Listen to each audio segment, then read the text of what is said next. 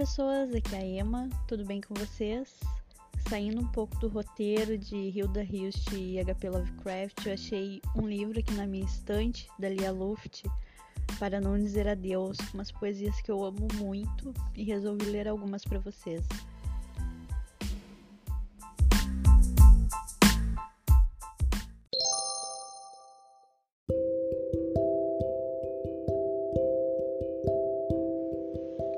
Se me quiseres amar, terá de ser agora.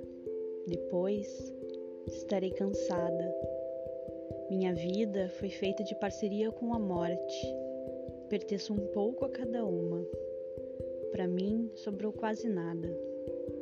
Põe a máscara do dia, um rosto cômodo e simples, e assim garanto minha sobrevida. Se me quiseres amar, terá de ser hoje. Amanhã estarei mudada.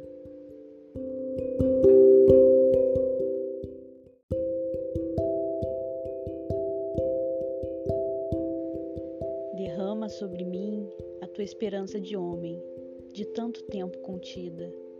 Planta em meu solo a árvore da renovação, mais alta do que a noite escura. Larga a solidão, apaga a desesperança Inventa um novo reino onde as águas não são naufrágio, nem o amor desengano. Vem para essa enseada, onde a ventania e risco, mas podes ancorar teu coração depois da longa procura, para que ele pouse e pulse e brilhe, como a estrela do mar em seu fundo do oceano.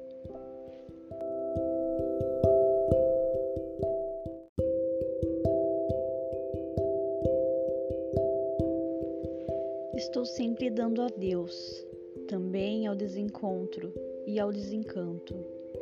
Estou sempre me despedindo do ponto de partida que me lança de si, do porto de chegada que nunca é aqui.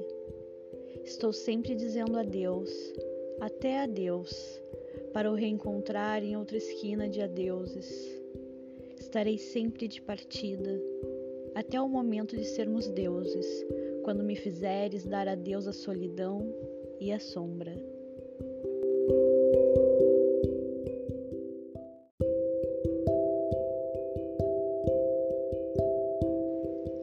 O tempo rasteja no telhado, depois de se fazerem filhos e dívidas, e as dívidas brotarem nas frestas da porta, o tempo lança bordados no rosto e manchas nas mãos mas a gente não muda, ainda chove.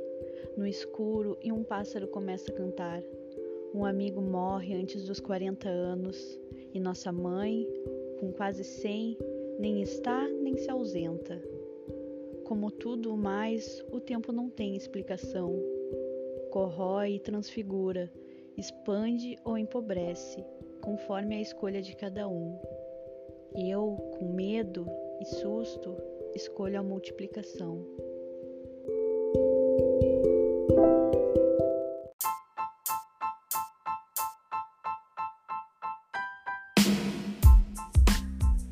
Então é isso, pessoal. Ficamos por aqui com os poemas da Lia Luft.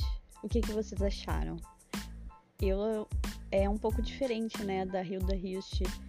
A Hilda é mais um fluxo de pensamentos, às vezes parece divaneios, mas é tudo para ilustrar o sentimento mais intenso, eu acho. Na Lia Luft é tudo mais estruturadinho, assim, os poemas, tudo combinando. Mas eu gosto das duas igualmente, adoro. E vocês gostaram?